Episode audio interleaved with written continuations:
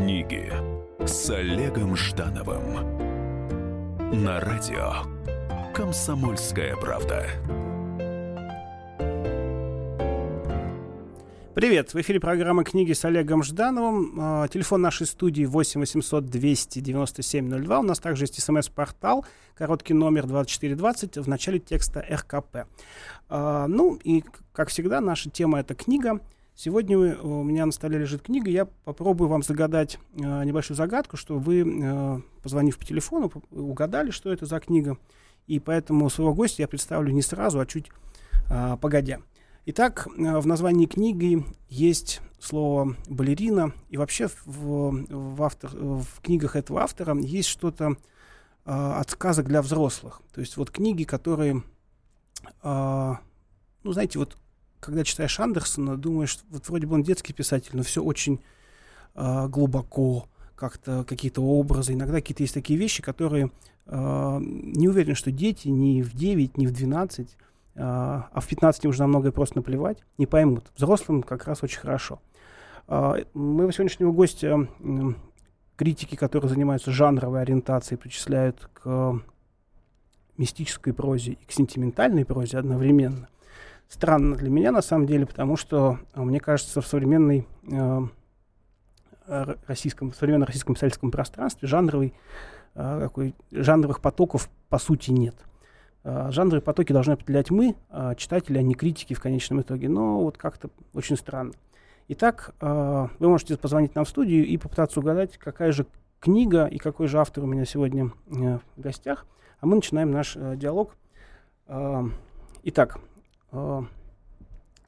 вот в вашем творчестве э, книга не первая. Вот она только что выходит, и как выяснилось у нас сейчас перед эфиром, что она, она у меня уже есть, а у вас еще нет. У меня еще нет, но, во-первых, добрый вечер, и у меня действительно этой книги нет на сегодняшний день. Она у меня будет только аж после 15 числа, когда она официально появится уже во всех магазинах. И я, как обыкновенный человек нашей страны, пойду в магазин, займу очередь. Благо у нас есть очереди теперь в книжных магазинах, не только за моими книгами, а вообще за книгами. Это радует меня. И куплю себе эту книжечку.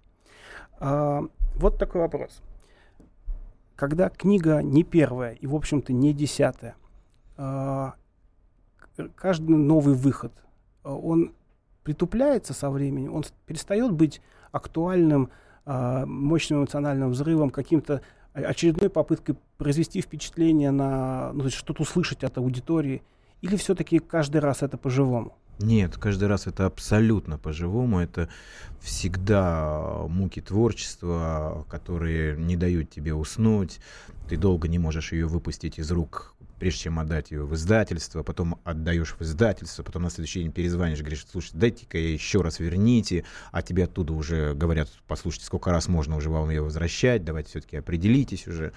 Вот. И это, и как только ты вдруг узнаешь, что она уже начинает становиться в релизы, и вот-вот она выйдет, это вот это ощущение такого, что вот скоро что-то должно произойти. И, конечно, есть первые читатели у меня, вот, и я им очень благодарен.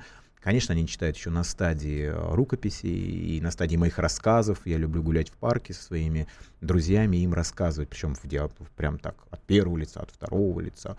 Вот э, я руками могу размахивать, вскакивать на скамейку, изображать мертвого. Ну, то есть это вот прям такой театр одного актера. Ну вот, и мне это очень дико нравится, и я всегда, зная даже, что им понравилось, я все время оставляю за собой право думать, что они просто ну, так, по-дружески, скажем, не хотят портить мне настроение. И жду первых, конечно, отзывов, которые вот сейчас а, как э, мы с тобой понимаем, социальные сети настолько быстро реагируют, да, что уже сегодня я уже читал первые отзывы. И ты знаешь, что мне больше всего в них огорчает? Когда человек говорит, я сел и за 4 часа прочитал вашу книгу. И вот ты думаешь, Пять лет. Пять лет пять лет. И человек раз и за 4 часа прочитал, пишет, да, здорово, интересно, буду перечитывать. Но вот это вот, как же так, ну 4 часа, ну что ж такое, ну хоть бы вот там, ну вот так бывает. А, дорогие наши слушатели, повторю, что у вас есть шанс угадать, какой гость у меня сегодня в студии, какой это писатель и название книги. Телефон 8 800 297 02, смс-портал 2420 в начале текста РКП. И я вам обещаю, Олег Жданов обещает, что вы получите книжку с автографом э, этого писателя, вы уже по голосу слышите, что это мужчина, и что книжка у него не первая, поэтому, пожалуйста, мне, э, нам будет очень приятно узнать, что у вас есть читательский азарт, э, когда есть приз на кону. Олег, а может я девушка, просто я курю? Ты понимаешь, сейчас многие девушки курят. Ну да, тоже вариант, кстати. Да. Тем более, что, что, что тема а, неопределяемого пола это тоже модно сейчас. Да. Я такая девушка, которая курит. А, скажи, пожалуйста, а, есть ли вот в, в тебе, в, твои, в книгах в твоих и в последней тем более, а, желание остаться, ну, не только на больше, чем эти два, два часа, четыре часа прочитанных книги, а вот э, чтобы она осталась в литературе, в, ну, на полке трех поколений. Вот это вот попытка остаться... Ну, помнишь, такое было слово «нетленка»? Да, конечно. Но а, опять же, ну ты, наверное, знаешь, я об этом очень часто говорю. Сейчас у нас есть модно что-то заявлять и, и модно так не думать, да? Угу. Модно заявлять, ну, к примеру, да нет что-то, Олег, я так не думаю. Почему? Потому что живу сегодняшним днем, лишь бы сегодняшнее поколение воспринимало, и дай бог этой литературе прожить до завтрашнего дня, потому что завтра придут другие, а другие будут лучше, да еще и у нас есть с тобой понятия Толстой, Достоевский, Чехов, Пушкин, Лермонтов, Есенин, Маяковский, и дальше перечисление, Горький, Гоголь, и понеслась Булгаков, и мы это все помним, и ведь зачем мы им... Вот смотри, так можно говорить, но на самом деле буду лукавить. Нет же, конечно. Конечно, хочется, чтобы эта книга, да, а, которую вот сегодня ты держишь в руке и которую я называть не могу пока, да, а, конечно, я хочу, чтобы она осталась на несколько поколений, чтобы кто-то мог сказать там своему ребенку, слушай, ты держишь книгу в руке, а я когда-то там в 2016 прочитал и многое для себя взял. Конечно, хотелось бы, но решаю не я, решают не критики, решают те люди, которые читают и потом понравившиеся книги оставляют у себя в собственной библиотеке. Это самое большое приз, такое приз, признание писателя, когда он есть в библиотеке. Не друзей. Не друзей, да, да, конечно, не друзей. А сколько книг у тебя сегодня выпущено? Сейчас вот это, вот это 43-й роман. 43 роман. Да, за 27 лет, в этом году будет 27 лет, 43 роман, я считаю, что это, ну, это не считая детской литературы, вот, там нет, конечно, таких больших эпических вещей, как э, эта книга, но все равно я сейчас все больше и больше ухожу в детскую литературу. Итак, уважаемые слушатели, у меня сегодня в гостях замечательный писатель, написавший 43 романа. Он, возможно, мужчина, возможно, женщина, которая курит. У вас есть шанс угадать э, этого писателя. И э, позвонить нам с этим именем. В эфире программа «Книги» с Олегом Ждановым. Книги с Олегом Ждановым.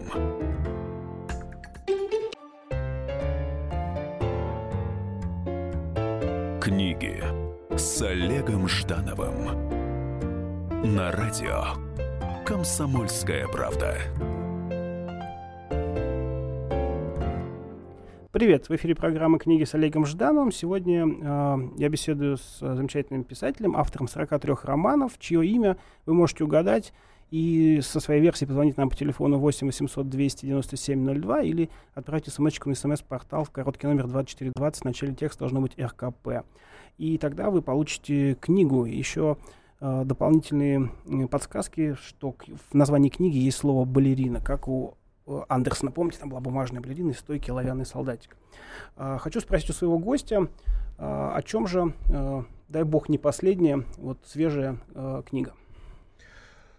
Ты знаешь, я в свое время для себя определил, какой жанр в искусстве меня вот прям поражает, трогает, и я не могу себе его объяснить.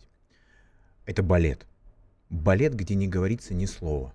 Да? Балет, где есть жест, где есть пластика, где есть нереальный, нечеловеческий труд тех, кто э, делает волшебство на сцене, и потрясающая музыка, и костюмы, и декорация, и мертвый зал. Я имею в виду мертвый, потому что все находятся в этом волшебстве. Бездыханный. Бездыханное такое, знаешь, прям такое. И я, сколько бы я ни э, путешествовал в Большой театр, для меня всегда это была такой, знаешь, сродни сказки, абсолютнейшей сказки. Вот. И я потом познакомился с одной балериной, очень известной балериной Ольгой Марченковой. Вот, она танцует в Большом театре. Сейчас она, кстати, выступает в Лондоне, представляет а, на, нашу страну на подмостках а, лондонских а, театров. Вот. И чем я больше с ней общался, тем я больше понимал, насколько это совершенно, ну вот знаешь, адский труд. Вот я, я пытаюсь подобрать слово такое, знаешь, чтобы было не обидное для других профессий, да, для, и в то же время не, не обидное для балерины, э, тех, кто имеет отношение к балету. А, абсолютно адский труд, да, по 12 часов, да, с одним выходным. А, человек, который живет только жизнью балета и с 6 лет больше никаким образом никуда не может себя даже в голове подумать о том, что это возможно для него. И это, конечно, совершенно уникально. И я хотел для себя решить возможность того, чтобы э, в своем романе как можно, как можно лучше или, скажем так, достоверней описать вот э, именно быт и все остальное именно в балете, да. И современным или это? Это современный балет, это современный балет, там есть нек- некая историческая а, фактура, да, Зотов, а, у него все-таки мама была балерина, которого дико ненавидела, как ребенка, который был рожден от балерины и поставил точку в ее карьере. Он не ставил никакой точки, будучи маленьким ребенком. Просто она во всех своих несчастьях обвинила этого маленького человечка, над которым практически глумилось все его детство. А в нем вот рост человек, который был антагонизм, он в нем был а, настолько крепок к балету, что он перерос в уникальнейшую любовь к тому же к балету, когда он стал уже известным писателем. Uh, у нас есть звонок. Uh, возможно, это версия, uh, которая вас раскроет. Юля, мы слушаем вас. Здравствуйте, Олег Юрьевич. Да, здравствуйте. Здравствуйте, это Юлия. С, да, Свирина. Сейчас, да, да, я вас даже, видите, я вас, Юля, даже по голосу узнаю уже. Юлия Свирина, да, да это человек, который да. всегда приходит на мои встречи с писателем, на встречи с читателем, она всегда Ваш вопрос, Юля. Да. Я, я не задаю вопрос, я просто хочу поблагодарить Олега Юрьевича за его потрясающие книги, за то добро, которое он делает для наших детей. Спасибо. Спасибо большое. Спасибо большое, Юля. Спасибо. Спасибо. А, ну, собственно, э, Юлия раскрыла вас, но она сказала Олег Юрьевич. А у нас, между тем, есть э, э, смс которая гласит, что в студии находится Олег Рой, а роман называется «Писатель балерина». А, последние четыре цифры номера 6463. И вот, собственно, если, к сожалению, на смс я не вижу, как подписать, но, собственно, книжку с автографом вы в любом случае в редакции сможете забрать. А, чем заканчивается, то есть куда ведет любовь и ненависть? Э, Она ведет его к тому, что он для себя решает, что в жизни единственное, что может его радовать, это быть близким к театру. Он начинает писать роман о театре, роман о балете, где находит место и его мать, и ему нужен четкий материал. И у него на дороге, на его пути к этому роману возникает нечто. Девушка, Полина, совершенно потрясающая э, танцовщица и совершенно мистический для него образ. Угу. И вот как здесь дальше складывается роман, и роман ли это? Почему? Потому что его начинают преследовать смерти, смерти тех людей, которые так или иначе связаны с Полиной, с балетом, которые ей мешали или, скажем так, не помогали. И он понимает, что он не пишет роман, а он практически планирует одно убийство за другим. И чуть ли не он ли сам вообще затеял все это ради Ого. шикарного совершенно романа. А может быть, он сходит с ума, а может быть, никакой Полины вообще нет. А может быть, мать, которая в это время лежит в психушке, изгаляется таким образом над его сознанием. И вот здесь происходит надлом у, само, у главного героя. Ну а дальше, конечно, нужно читать роман и понимать, кто и какую роль в этом романе играет для того, чтобы состоялся тот самый а, роман у Изотова, который он пишет позволю себе э, только спросить, в какие годы, в, как, в каком временном пространстве? Это, это э, годы 80-е, это его мать, и наша, это он наш современник, это 16-15 год, это вот мы, вот это, современ, угу. да, это современная Москва, это современный Большой театр, это современная наша жизнь, в которой мы каждый себя можем узнать, и узнать даже те кафе и те улицы, по которым бродят, ходят наши я, герои. Я знаю, Олег, что вы что, что ты не раз приходил на, на радио «Комсомольская правда», а, но, тем не менее, вот у этого романа есть некие свои мистические заморочки с, связи с «Комсомольской правдой». Мы, мы, наше издательство выпустило книгу о э, Майе Плесецкой. Да. Вот. Совсем недавно замечательное такое тоже исследование о ее жизни и судьбе. А вот э, мой, мой отец был, закончил школу Большого театра вместе с ней и э, танцевал до войны успел э, станцевать в двух э, постановках, поскольку был еще ну, совсем юным, он успел станцевать чертенка э, в черевичках угу. и, и, и крысеныша в щелкунчике.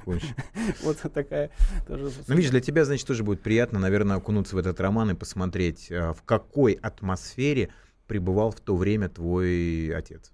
Да, ну вот, вот так, так или иначе, ведь э, балетная среда — это сочетание всего самого возвышенного, самого прекрасного, и с другой стороны, это же ой люди, ли, люди которые ли. грызут друг да, друга. Да, практически грызут друг друга. Это, это нереальная клака э, внутри э, именно вот этих отношений, когда люди борются за сцену, да, когда люди борются за каждый. Ведь танцевать в балете и танцевать балет — это разные вещи. Танцевать в балете ты можешь в третьем ряду. Ты можешь только выскочить где-то, показаться в виде елочки и уйти назад. А танцевать балет — это когда ты прима. Это вот, и вот за это борьба идет не на жизнь, а на смерть.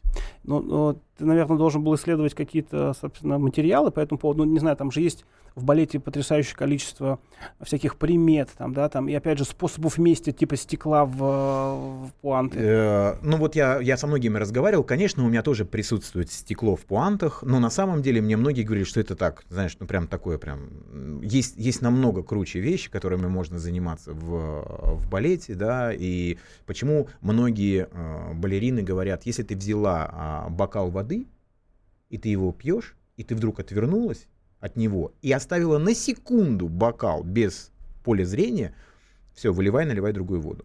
Потому что могут быть капнуть туда то, что ты на сцене больше не дотанцуешь. Просто не сможешь.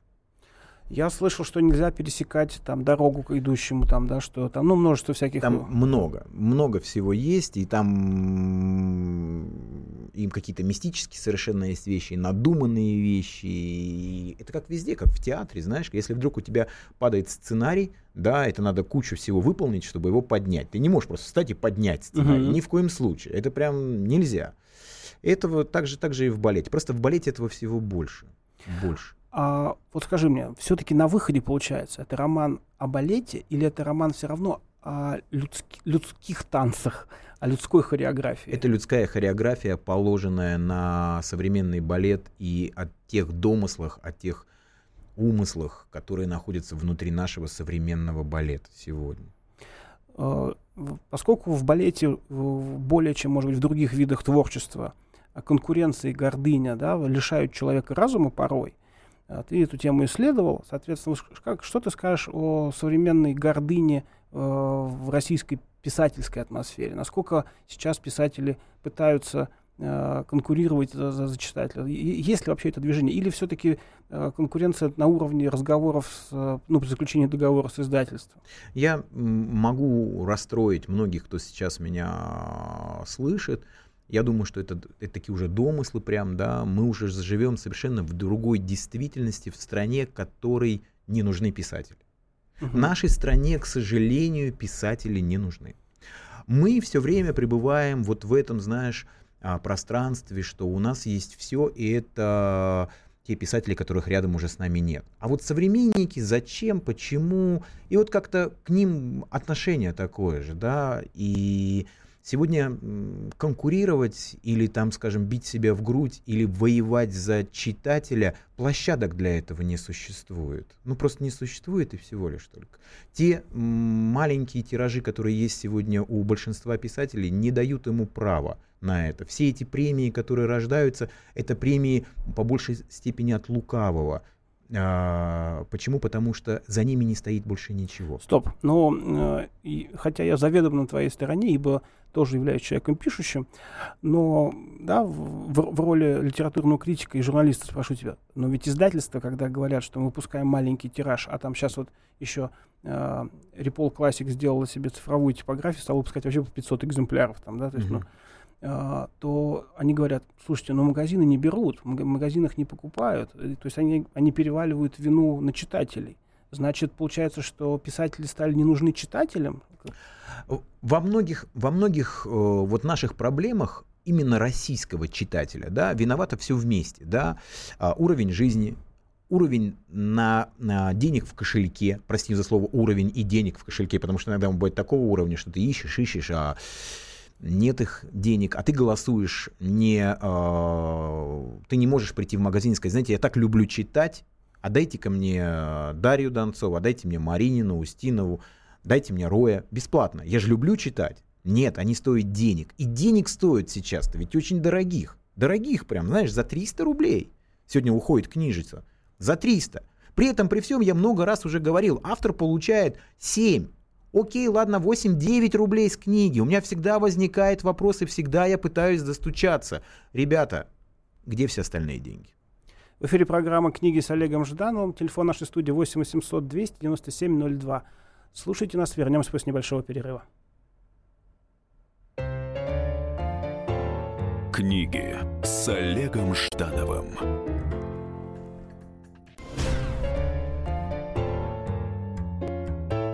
Книги с Олегом Ждановым. На радио «Комсомольская правда». И снова в эфире Олег Жданов, и сегодня у него в гостях Олег Рой, замечательный писатель. Мы э, разговариваем о, о его свежем романе писателя балерина. И, конечно, мне очень хочется, чтобы наши слушатели, э, я ставлю синоним наши слушатели и, соответственно, читатели, больше знали о творчестве писателей, больше их читали, э, больше как-то интересовались этим, этой вселенной. Поэтому мой следующий вопрос для вашей интерактивности. Позвоните по телефону 8 800 297 02 и, пожалуйста, назовите мне город, в котором родился Олег Рой. Э, в качестве подсказки скажу, что это город э, с необычным цветом неба. 8 800 297 02. Звоните и расскажите мне, в каком городе родился Олег Рой, а мы э, продолжим с ним говорить о литературе, о том непростом положении, в котором она оказалась. Так вот, мы в, в прошлом отрывочке говорили о том, что у тебя есть ощущение, что писатели этой стране не нужны но из, из, тиражи падают, а издатели говорят, что вопрос в том, что, собственно, нет потребности у читателей там, да. То есть, ну, тем не менее, магазинов в Москве довольно много, они большие. А, есть даже несколько там сетевых магазинов. А, но вот где же все-таки главная точка, точка бедствия а, вот в, этой, в этих падениях тиражей, вообще в падении культуры чтения?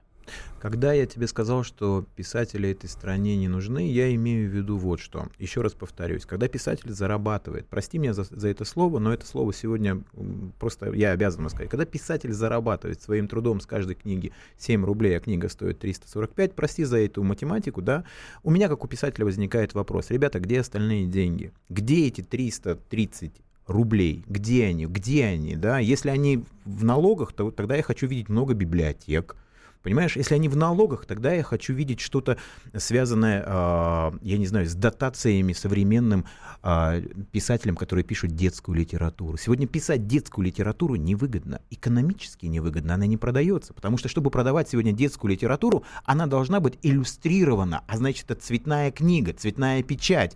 И эта книга, которая выходит за 700, за 500 рублей, все, нет, не продается. Особенно в регионах. А, да. Это первое. Почему? Второе мы для себя внутри нашей страны приняли. Вот такое. Все, что иностранное, это все прям на ура.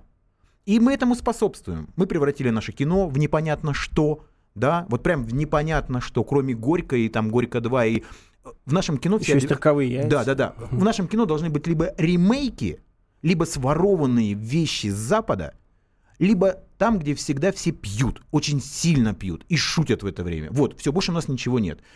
И мы все любим западное. Прям вот все западное, европейское. У нас прям культ. Как только что-то к нам заходит от них, мы прям бежим очереди с утра, занимаем книги, все. Они умеют продавать нам свою литературу и свои ценности. Мы не умеем внутри себя собственных авторов лелеять, беречь, воспитывать на, а, на них целое поколение, нет идеологии нашего современного российского писателя для нашего современного российского вот, читателя. Вот, вот скажи конкретно, кто тебя состоя... состоявшегося мужчину должен в этой стране лелеять? Прям скажи, кто? Ты знаешь, я думаю, что меня должна лелеять, во-первых, да, а, я сейчас буду говорить такие вот прям истины истины, ну, раз, раз уж они заявляют о себе, Конечно. да, у нас есть такая партия, Единая Россия, да, они самые мощные, они самые большие, они прям за идеологию, они прям за завтрашний день. Они так говорят. Это не я придумал. Я плакаты читаю. Сейчас скоро у нас опять выборы. Они же все бегут на эти выборы, ну, будущие депутаты Государственной Думы, они прям бегут и все говорят о одном.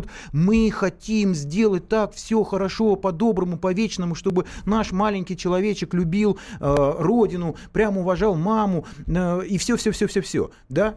Почему от слов никто не переходит к делу? Лелейте, Заявляйте тогда. Тогда занимайтесь идеологией. Идеология маленького человечка завтрашнего государства Российской Федерации зависит от тех книг, которые он сегодня читает и от тех авторов, которые ее пишут, и от той жизни, в которой сегодня эти авторы живут. Не может учитель с нищенской зарплатой научить ничему хорошему. Каким бы бизнесом он больше не занимался. Не может, не в состоянии.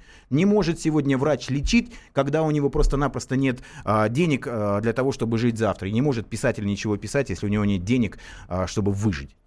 У нас есть звонок. Татьяна, здравствуйте. Здравствуйте. Вот, хотела сказать, у вас очень интересная передача, интересная в этой тему вы это поднимаете. Ну, хотела бы ответить на вопрос, я думаю, это Магнитогорск, наверное. Да, это Магнитогорск. Отлично. Наши вам аплодисменты. И э, э вот э, с вами наш э, звукорежиссер, э, скажите ему ваш, ваш телефон, с вами свяжется, вы получите книжку Олега Роя с э, автографом. Спасибо вам. Значит, э, Дальше. Нет Можно гос... я еще чуть-чуть да, прям, да? Да, нет госпрограмм. Это, это первое. Угу. Да, госпрограмма, госпрограмма. Ну, окей, ладно, сейчас мы все выберем. Сейчас все они придут и сядут в Государственную Думу. Они прям там сядут, все. Почему на законодательном уровне не начинать решать вопросы по тому, чтобы книга была доступна? Для малоимущих семей, для, много, для многодетных семей? Почему не сделать для издательств и типографий, которые выпускают детскую литературу или литературу современных российских авторов, не сделать какие-то поблажки, бумага по-другому? Да. да. А, вот почему этим-то никто не занимается? Почему вот этим никто не занимается? Когда мы говорим, что мы, у нас пакеты для того, чтобы борьбы с терроризмом, мы это все дело обеспечиваем, и госпожа Яровая это делает, и согласен я, не согласен, но почему мы этому уделяем вопрос? А, а вопрос идеологии, вопрос у нас остается всегда открытым. У нас есть звоночек. Здравствуйте. Здравствуйте. Я вот хотел бы согласиться полностью с вашим гостем. И вот еще такой момент один сказать, что э, отсутствие ну вот он поднимает такие проблемы, почему у нас э, с писательством... Олег Рой его зовут. Да, да, да, да. Ну просто вот э, такие вот проблемы, почему еще возникают, потому что у нас после развала Союза была полностью уничтожена школа и писателей, и сценаристов, и режиссеров, и всего остального. То есть и, и сейчас, как бы мне кажется, на данный момент мы подошли к тому ну, моменту, что просто некому уже ни писать, ни снимать фильмы. То есть их очень мало таких. Спасибо людей. за мнение. Не совсем с вами согласен. Все-таки, мне кажется, есть кому э, писать. Я как литературный обозреватель э, это все-таки констатирую. Конечно, есть, да. да. И есть потрясающее количество писателей просто. В разных совершенно жанрах. Другой да. вопрос, что их путь э, до э, издательства и до аудитории иногда ничем не заканчивается. Нет, через тернии к терниям. Все. Вот прям через тернии к терниям. Дальше ничего нет. А, скажи, Олег, я знаю, что твои книги, э, так сложилась судьба, э, начали издаваться а, в Швейцарии в, свое время активнее, чем в России, на как раз в начале твоего творческого пути. А, расскажи, вот как эта система устроена в Швейцарии? Есть ли у тебя вот, ну, конкретные э, критерии сравнения. Да, э, я могу тебе сказать, что все-таки отбор литературы там существует по запросам рынка. Да, там никто не будет делать ничего, если рынку это не надо. Швейцария, хоть и страна э, практически номер один в мире по благосостоянию и всему остальному, это прям такая сказка внутри там, современного мира, да, и тем не менее, это страна, которая занимает чуть ли не первое место среди стра- стран замет... ну, по суициду, да, и говорят от хорошей жизни, вот так говорят, от хорошей тоска. жизни, тоска, тоска. Почему? Я всегда говорю, тоскуете, приезжайте в Россию. А, вот. Не соскучишься. Не соскучишься. Вот. И а, а, мой первый роман а, «Зеркало» вышел в Швейцарии, и реклама была такая. Молодой, перспективный автор, российский автор, а, живущий в Швейцарии, написал роман о том, как закончить свою жизнь с суицидом. Вот. И я помню мой разговор с главным редактором, я говорю, господин Андреева, как же так? Я ни словом про как закончить, там есть суицид, конечно, у меня, да, и девочка действительно э, морит себя голодом и мечтает о смерти, но я не пишу, ну, это не идеология романа. Он говорит, Олег, а по-другому не продадим. По-другому не продадим. И вот вот это знание рынка, знание рекламы, знание своего собственного читателя дает ему право этим рынком управлять. Все-таки я считаю, что всегда, везде, на местах должны работать люди грамотные. Не люди грамотные, потому что это твой сын, теща, любовница по, по, по площадке, в хоккей ты с ним играешь, сейчас очень модно играть в хоккей, или борешься ты с ним, или в бомбинтон ты с ним играешь, да? Нет, он должен быть грамотным. И вот опять же, возвращаясь к тому э, вопросу, который был до этого. Вот когда в Государственную Думу сядут грамотные люди, да, грамотные, не потому что он хороший спортсмен, и дай бог ему здоровья, и памятники ему на родине надо поставить, и пенсию ему хорошую дать, ну, не более того, не потому что он хороший певец, а нужны грамотные люди, грамотные политически подкованные, грамотно экономически подкованные, потому что нашей стране сейчас нужны законы и решения очень и очень грамотные, а не людей с обложки. Вот прям не людей с обложки. Уральские пельмени, как бы я их не любил, не могут восседать в Государственной Думе. Не могут. Это не смешно. Это не про это. Извини. Ничего страшного. И хотя я, собственно, э, совершенно согласен с тем, что каждому э, свой пасашок. Э, в эфире программы «Книги» с Олегом Жданом. Вы можете позвонить нам по телефону 8 800 297 02, задать свой вопрос Олегу Рою э, по поводу его последней, крайней, свежей, самой-самой вот актуальной книги э, писателя-балерина э, и, собственно, вообще поговорить о литературе и ее нынешнем положении в России. Книги с Олегом Ждановым.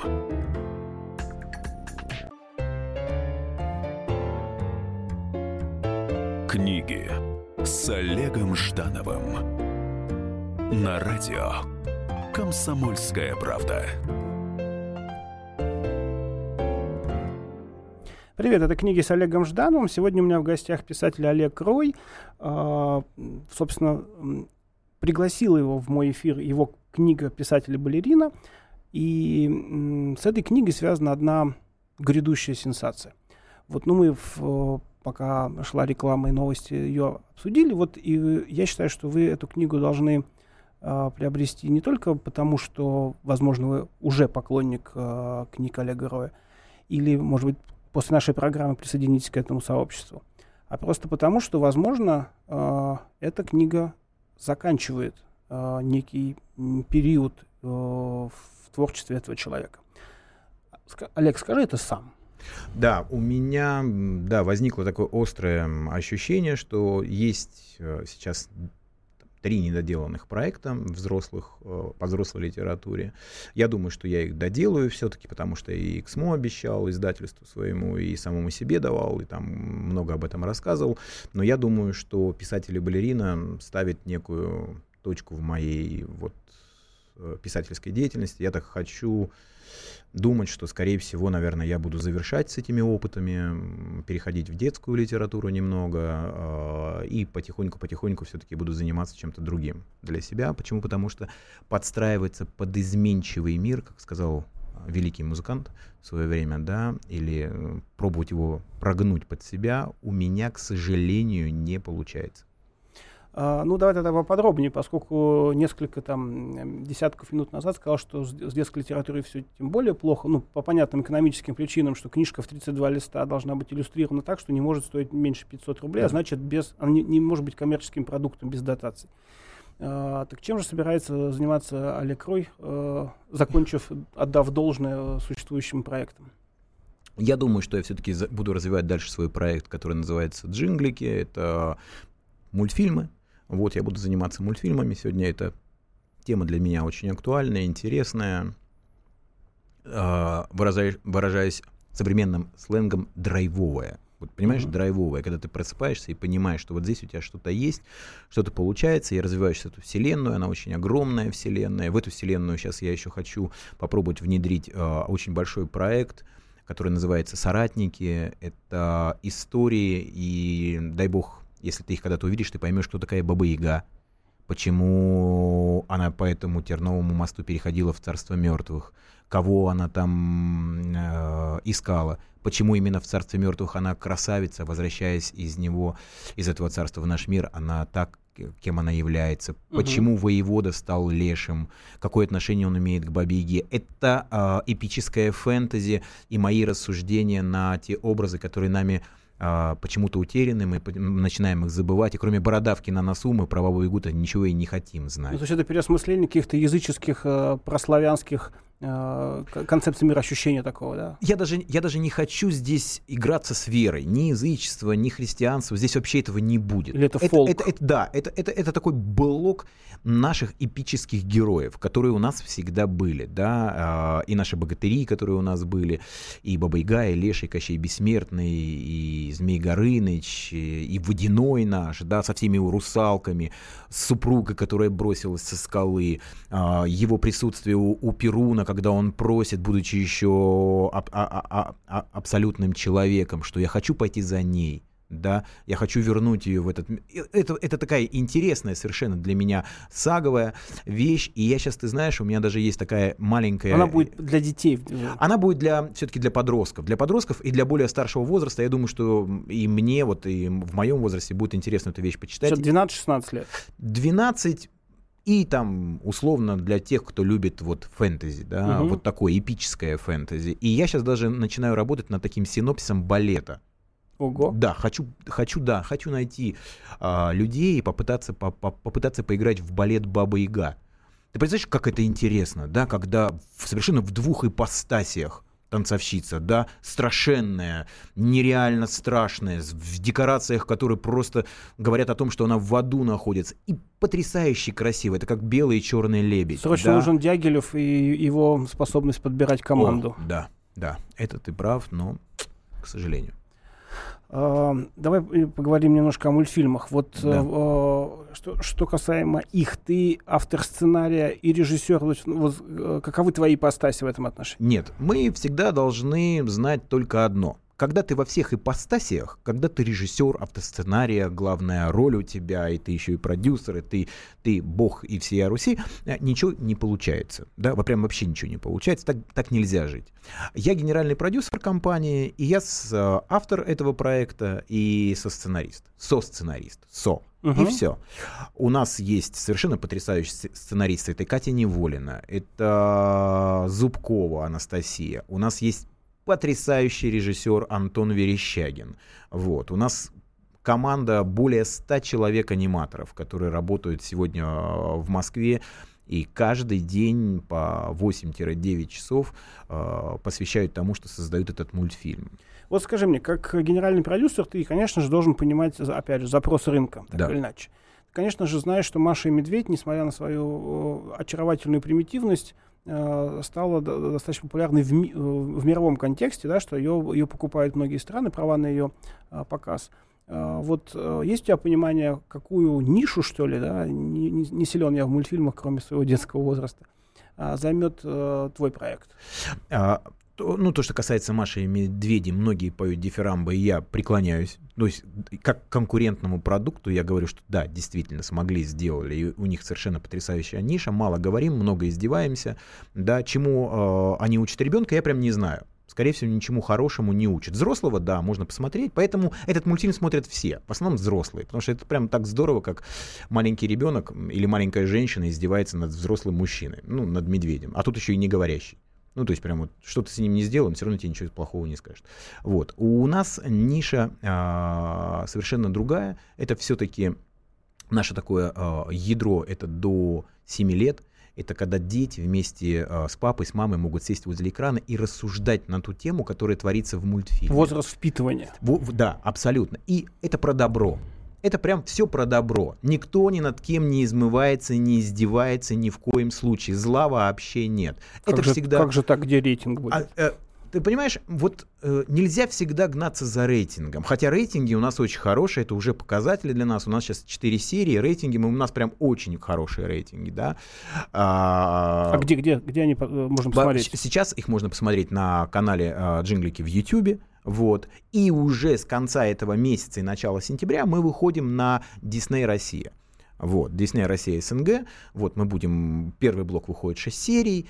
А, мы подписаны а, на, на несколько блоков а, с этой потрясающей корпорацией, да, волшебства в, в мировом масштабе. Вот, и будем прям там тоже вот, творить добро. Вот скажи мне, ну, тебе же должно быть немножко, ну, не то чтобы страшно, я не верю в то, что ты испытываешь так, такое сильное, но ведь этот переход э, заканчивать э, с писательской карьерой, ну, ее и переходить в, в совершенно иной жанр, визуаль, визуальный, хотя понятно, что он не будет лишен литературных аллюзий каких-то так или иначе.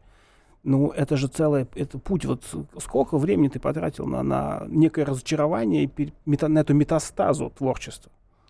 Это да, но когда ты понимаешь, что это путь в никуда, когда тоннель никак не может закончиться, когда э, ленточку перерезать некому, да и никто особо и не хочет, когда ты бежишь в диком совершенно одиночестве, когда никому это не надо, на трибунах сидят и кушают попкорн и смотрят в свои экраны, и там играют и ловят покемонов, а ты никому не нужен, вот тут начинается ломка. Каждый ее проходит по-своему.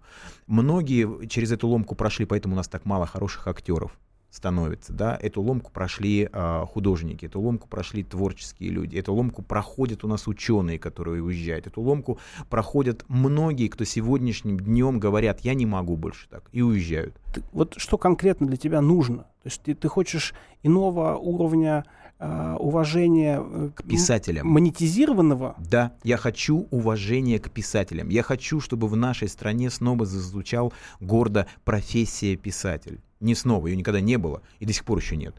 Нет, а, ну хорошо, а переход, переход к мультикам, то есть ну, вот а, ты хочешь э, создавать то, что будет оценено по достоинству. Я, я пытаюсь Его на, уже оценили по достоинству, да, и, и, да, да, и дальше буду это продолжать, потому что а, здесь есть, ты понимаешь, здесь есть реклама, которая дает уже мировой масштаб, да, и все об этом говорят. И я просто как бы в этой струе сегодня нахожусь. Реклама книг сегодня отсутствует полностью, абсолютно отсутствует, ее нет. Сегодня никто не говорит, что читать это хорошо. Сегодня все, что я вижу по телевизору, это говорят про другое. Воровать это хорошо. Вот прям, вот прям, вот прям очень хорошо. И чем ты больше воруешь, тем меньше срок у тебя будет. Вот прям вот так говорят. И говорят, что это все безнаказанно. И фамилии прям об этом точно свидетельствуют. Вернемся к мультикам. Давай.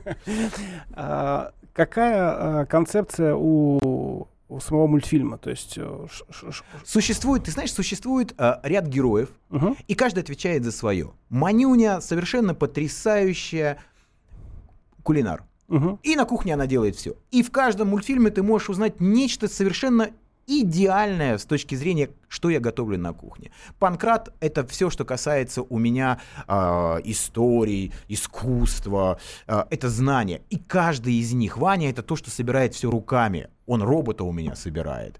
То есть каждый из героев отвечает за некий сектор свой. И он в каждом мультфильме, каждый герой может выговориться и дать маленькому человечку понятие от будущей даже профессии, о том, как это интересно, о том, как это сложно, о том, как на кухне нужно все-таки присутствовать самому. И, и есть бедокурчик, маленький такой звереныш, который все время хочет сделать, у него есть желание сделать лучше, еще лучше. Но не получается. Но не получается. И это всегда смешно, это интересно. И все ему, как э, вот эта дружеская, дружная компания, все ему помогают из его желания все-таки довести его до разумного зерна и сделать действительно хорошо. И все вместе каждую серию радуются тому, что произошло. Представляете, Э, автор сентиментальной прозы Олег Рой теперь подхватил знамя, упавшее из рук э, Николая Носова, практически э, да, к литературе, которая... Конечно с Незнайкой как раз разделение по такой Библии героев такой, да. Это, это а, даже не с ним, это и было в свое время им подсмотрено. Конечно, а, да. да. Это такая, это такая, знаешь, идеология, да, вот именно вот такой литературы, таких мультфильмов, когда мы распределяем по профессиям, по знаниям, по состоянию души э, э, нескольких героев. И в рамках этого мы легче просто жить становится. Ну что же, э, Олег, спасибо тебе огромное. Я э, желаю удачи тебе с мультфильмами и желаю удачи твоим книгам, несмотря на, то, что ты э, этот жанр, возможно, покидаешь. Я считаю, что ты много сделал для российской современной литературы, и это навсегда останется. В эфире была программа «Книги» с Олегом Ждановым. Читайте с вдохновением И, пожалуйста, не забывайте читать книги детям. Читайте с вдохновением еще раз. Олег Жданов, программа Книги с Олегом Ждановым.